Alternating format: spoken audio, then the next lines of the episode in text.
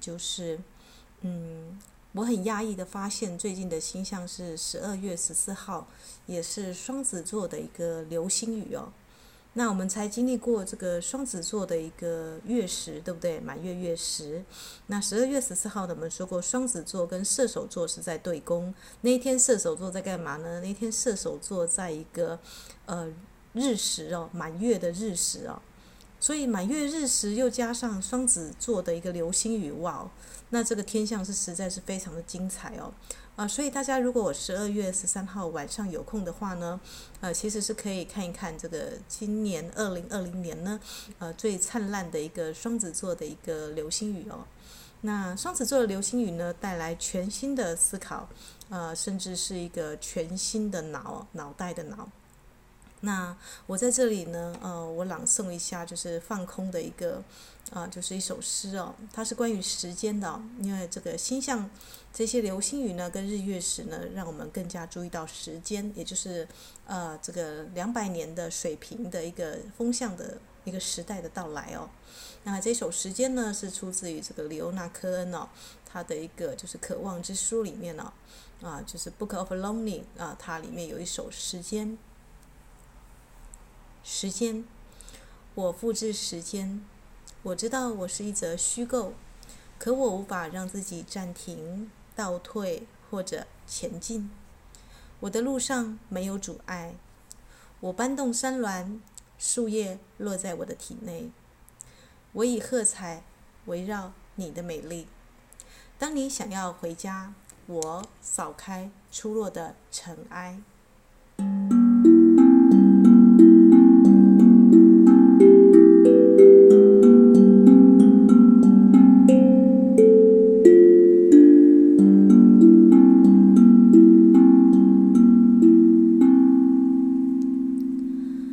为什么我们在这个十二月的十三号的双子座的流星雨，过渡到十二月十四号的一个射手座的一个满月日食哦，这么重要天象，要来朗诵这首诗呢？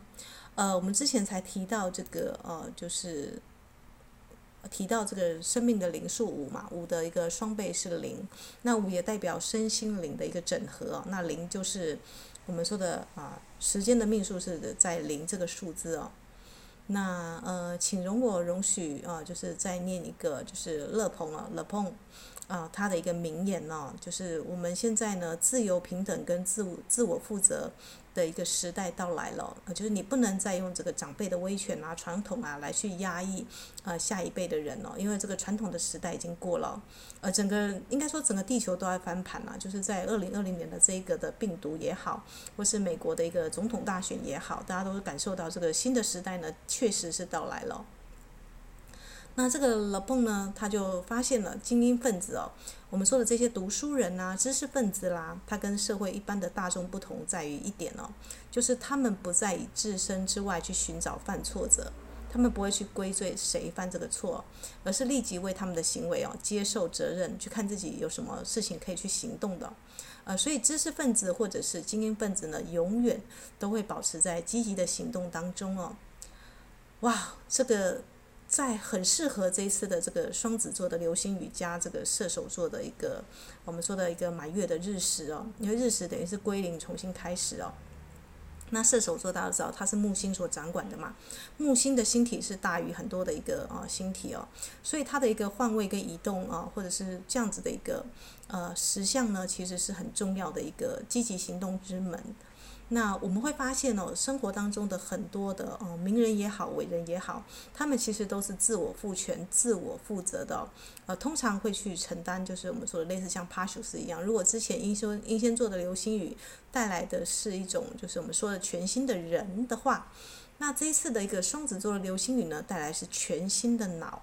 全新的脑等于是你过去的一个旧的观念呐、传统啊，全部都会在这一次的一个呃流星雨跟这个射手座，因为射手座是乐观的哦，啊，我们的也会一扫去年的，就是应该是说即将过的这个二零二零年的悲情哦，啊，就会在这一次的流星雨呢，如果你有跟流星雨连接的话，它会带来一个全新的一个脑，全新的看待啊这个世界的一个新的观念哦。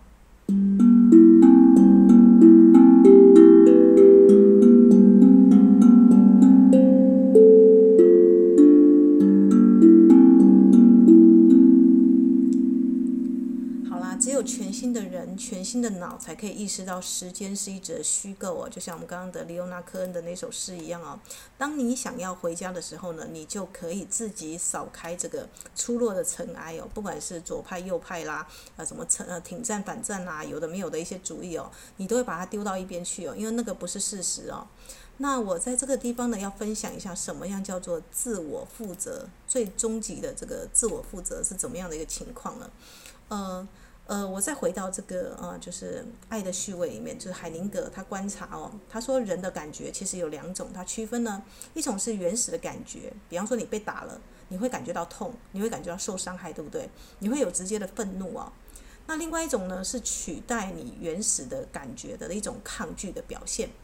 比方说呢，你在应该生气的时候呢，你伤感；在应该思考的时候呢，你就会暴躁哦。大家可以观察自己有一些主管啊，或是旁边有些人哦，他们的感觉在受到羞辱的时候呢，他们不会立即的反击，反而是回来的时候殴打小孩子，或者是啊，就是气呢出在别人身上哦。这个就是啊刺激的这个呃，就是抗拒原始感觉的第二层的感觉。那后几后者的感觉是危险的，因为他观察很多的杀人犯，或者是很多的心理有问题的人，其实他们都对。呃，就是他们会压抑自己的原始感觉，不会表现自己的原始感觉。那后者有的时候是承接他人的感觉哦。比方说，我们知道很多的受虐儿，他长大之后他会去暴力的去打其他人。那这个暴力其实他他在受到攻击的时候，他应该要去反抗，他没有反抗出来，于是他长大之后以这种暴力再去欺压其他人哦。所以受害者有的时候会变成加害者哦。啊，这就是啊，就是第二种的刺激感觉在。啊，他的潜意识或者他受到压抑的这个地方哦，啊，他的一个爆发哦。那我为什么要讲到这个自我负责？就是如果你是进行了啊，这个我们说身心灵的整合跟清理的话，呃，你会对感觉非常的细致哦。呃，大家会发现，就是五是天真者嘛，天真者就是快乐的时候是真的快乐，哭的时候是真的哭。那像小婴儿一样，哭过之后就雨过天晴，他隔天就忘记了，他不会有什么东西卡在那里哦。但刺激感觉，当然我最最常用的就是那个《后宫甄嬛传》，有没有？就是那种呃那种屈辱、那种那种压抑、那种深沉、那种我要复仇、我要那个多么的忍辱负重那种的，或是那种荆轲的那种那种感觉哦。啊，这个呢就是我说的，就是二级的这个压抑的刺激的一个感性的表现，但它不是原始感觉哦。呃，所有的人呢都要注意到，就是因为海宁格，我觉得他。他的理论还蛮不错的，就是你的一个想法会绑一个感觉。嗯，怎么样讲呢？我举举例来说好了，比方说要呃，岳飞不是他母亲要叫他要尽忠报国嘛，甚至把尽忠报国刻在他背上，有没有？他的身体就被这个痛跟这个国家要复仇的这个就连接起来了嘛，对不对？那这个是原始感觉吗？不是哦，他的一生当中他会有这个屈辱，或是我要复国亡仇的这个感觉，呃，他就是一种。二级，而且是由妈妈这样刻印上去的。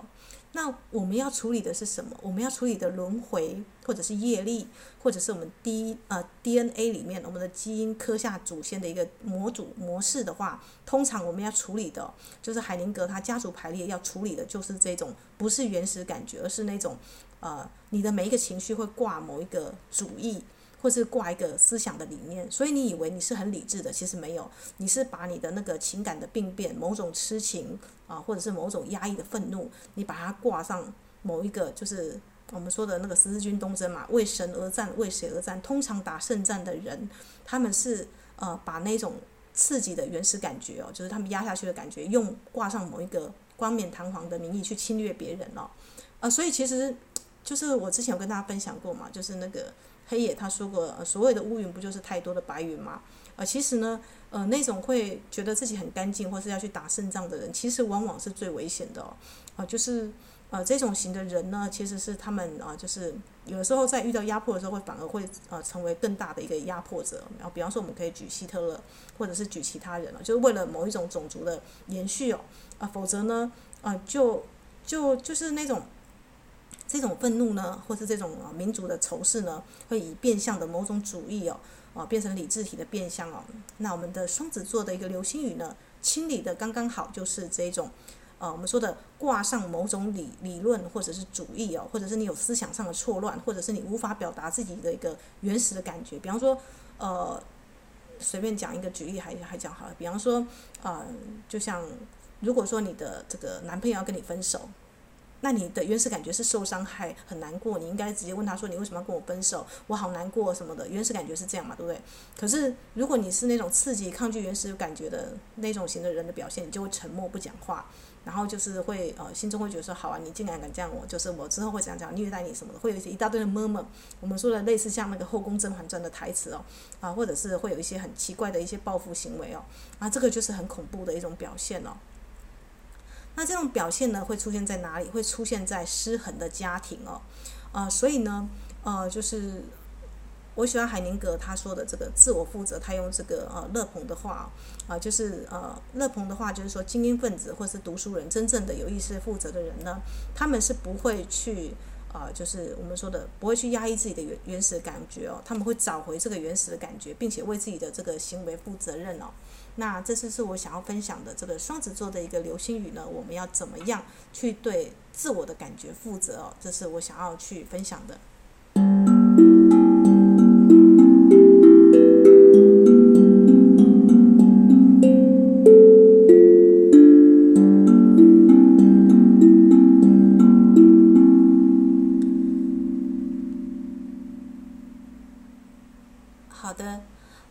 那我就举一个例子来讲好了哦，就是比方说有人在排这个家族排列的时候呢，他是用一种随意的态度哦，啊，比方说海宁格就举例一个，好像在三百一十六页有一个母亲哦，她是一个老是劈腿、不负责任、爱玩的、玩弄感情的母亲，她根本不注意她孩子需要什么。呃，他的所有的，他把他的孩子当成是赌注啦，就是，啊、有点像我们中国的养儿防老的概念哦。我就我养这个儿子是为了要去压榨我钱，不过多拿一些钱，或是我儿子以后长大要养我，所以他的注意力都放在对他认为是最好的，或是他自己的需求上，他完全不考量孩子的需求哦。那海宁格就觉得这个女这个母亲有点就是，因为他就是来参加家族排列嘛，那他的态度就是很轻松随便啦。那那个海宁格是觉得说，你的需求一旦父母的需求。把自己的需求放在孩子的需求，而且觉得更重要的话，那这样子的父母呢是无可救药的哦。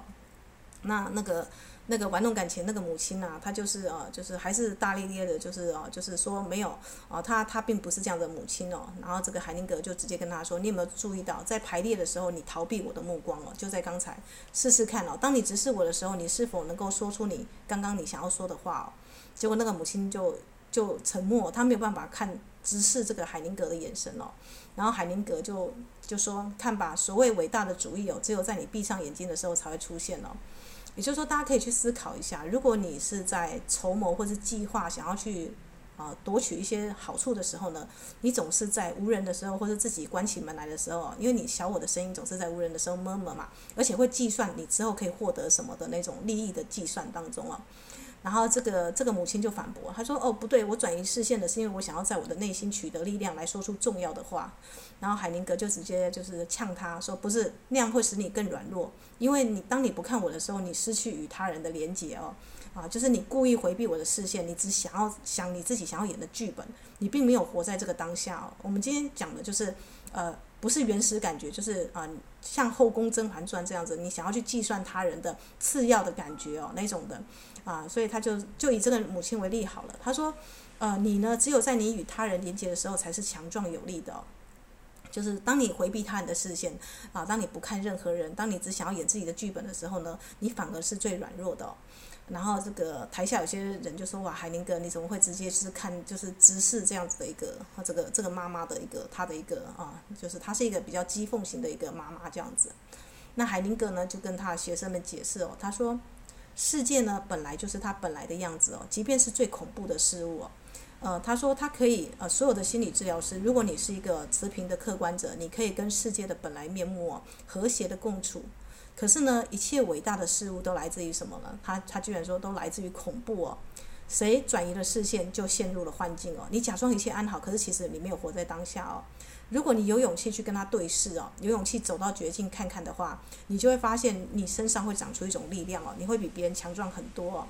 那他就讲了一句，就是家族排列最真最为什么能够治疗哦？他说，当生命的真相被严肃认真的对待的时候呢，他其实是对生命是很和善的。只有当真相不被认真以对，或者是不受重视的时候呢，真相才会去是一个报复型的哦，就是报复生命哦，哇！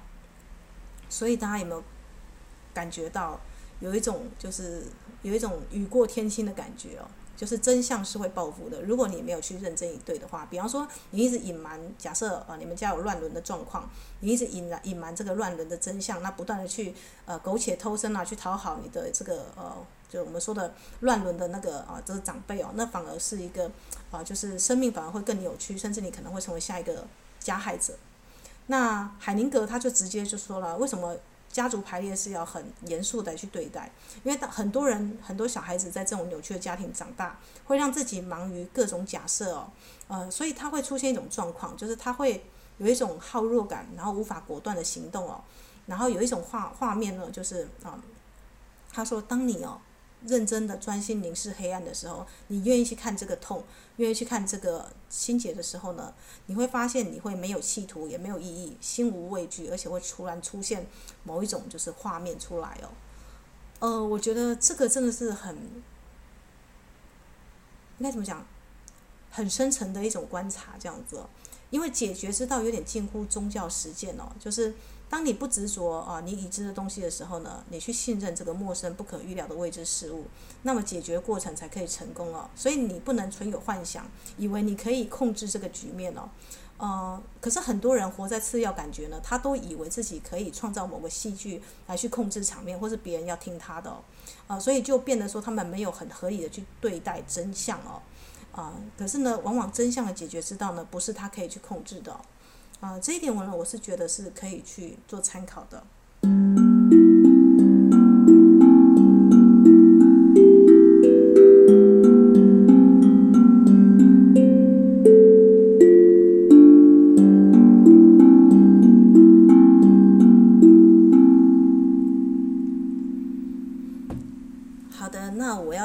是爱的序位，为什么中间会出现越级，然后会出现这种报应或报复哦？孩子为什么会没有的啊？就是没有活得很健康，或者是活得很扭曲呢？啊，他就讲一个例子哦，就比方说一对爸爸妈妈，只有当妈妈没有办法照顾爸爸的时候呢，你才可以去照顾他哦，你去照顾他，这才是适当的。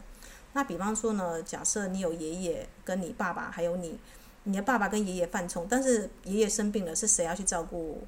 照顾爷爷，第一顺位是你的爸爸哦。可是如果你越过你的爸爸，直接去照顾这个爷爷呢，这中间就会有一个你你你抢了你的爸爸跟爷爷和解的机会哦。他们两个中间有一个真相是他们两个都不去看的。呃，所以孩子永远无法只做父母要他们去做的事情哦。啊，所以有很多小孩子呢会活在这个阴影当中哦。他们觉得他们怎么样去满足他们的爸妈？他们爸妈都像一个无底的黑洞一样，都填不满哦。那是因为他们的爸妈，就像我刚刚举一个例子哦，就是有那样子一个轻浮的女生，呃，不负责任玩弄感情，她用她的孩子来去满足她的欲望哦。她并没有认真从养她孩子到现在，并没有认真的去思考她孩子想要什么样的一个需求哦。那孩子呢，出于就是因为孩子会有一个跟从效应嘛。我们讲过这个海宁格在非洲部落待二十几年啊，比方说妈妈死掉了，孩子也会想要跟着去死，或是啊，就是他会把这个教养的人呢的反应呢。当做是他生命的全部，因为他的生命是他给予的，呃，所以呢，孩子永远都是在满足这个爸爸妈妈，他就无法去开展出自己的生命哦。我们所谓的很多的成就的传统跟观念呢，呃，都会在这样子的一个就是模式下，那这样子的孩子呢，就永远都没有办法表达他的原始感觉哦。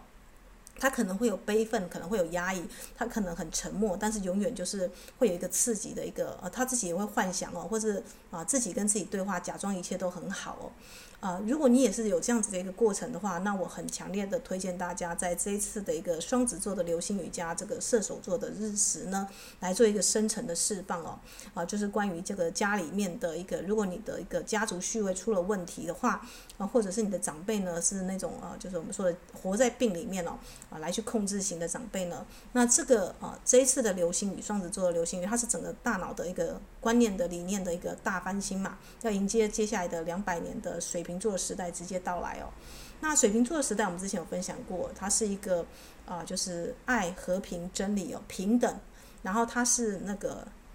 宇宙的真理呢，会大于你个人的真理哦。为什么我要讲个人的真理？啊、因为就像十字军东征一样，我相信每一个，或者是像那个呃苏菲教徒、回教徒，他们在做那种很极端的行动的时候，他们都觉得上主阿拉是需要他们去做这些正确的事情哦。可是那是他们个人的真理哦。那所以如果你没有办法去正视自己原始的感觉啊，你始终是用次要的感觉在表达的时候，你做出来的判断，跟你以为的真理，其实是别人看起来就是很怎么会有这样子的一个这样的一个做事情的方式啊？啊，这是很扭曲的一个事情哦。但是很扭曲，怎么样一次把它做一个我们说的做释放呢？啊，我知道双子座的月食很多人做，像我自己本身也是，就是头痛欲裂啦。但是我本身是就是做脑神脑神经的全部的更新哦。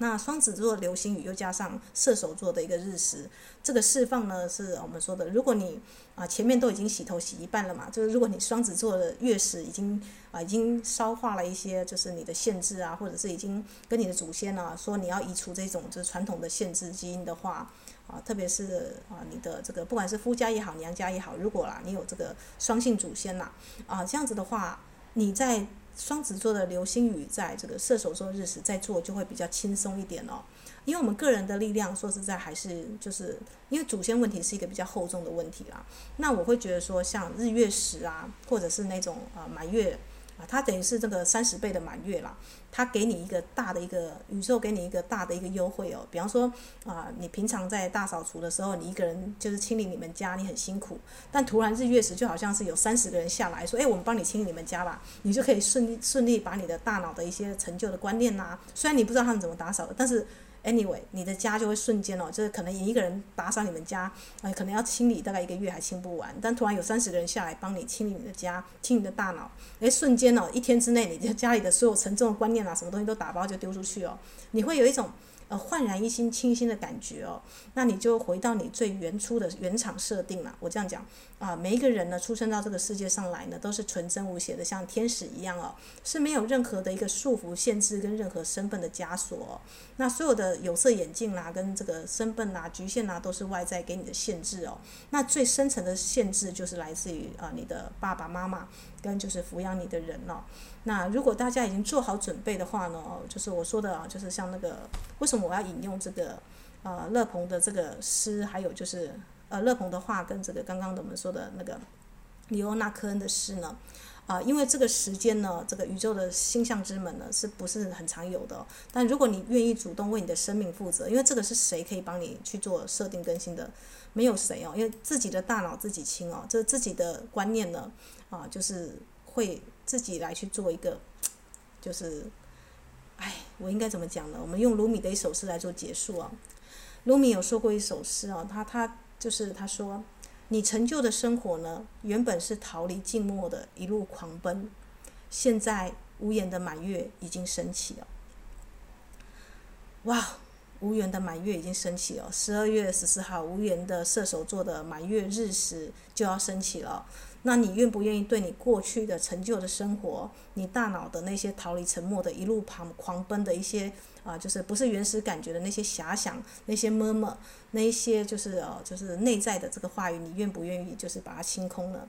啊，所以鲁米有一首诗，他说：任何人都能够带来礼物哦，给我把礼物带走的人哦，他已经受够了这个啊，就是脑袋的一些基础的积积累的东西太多了。那刚好双子座的流星雨跟双子座的月食呢，因为它双子座在射手的轴线的对面嘛，啊，所以如果大家已经在这个月食的时候啊。啊，不管身体出现什么反应，都还是把它清了。那么，我就鼓励大家在十二月十三号那天晚上看看流星雨吧，然后顺便写下来哦，可以用白纸哦，呃，写下你想要清理的啊，你的观念也好，或者你想要释放的人，或者你的祖先，或者是你的长辈哦，让你家的序位回到它原始的层级哦，你不要再担负不属于你的责任哦，那把自己该属于自己的责任。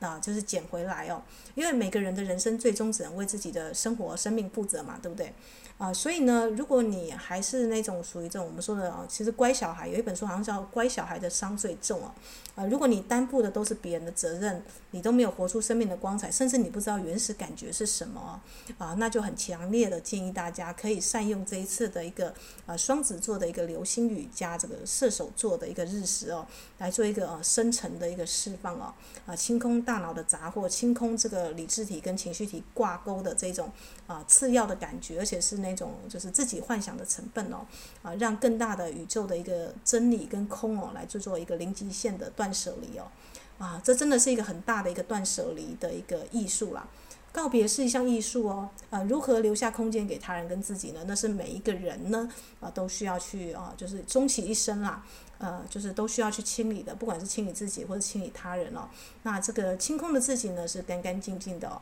那我就祝福大家呢，在这个啊、这一个清空的场合呢，让我们在这个无言的满月哦，升起的这个十二月啊十四号。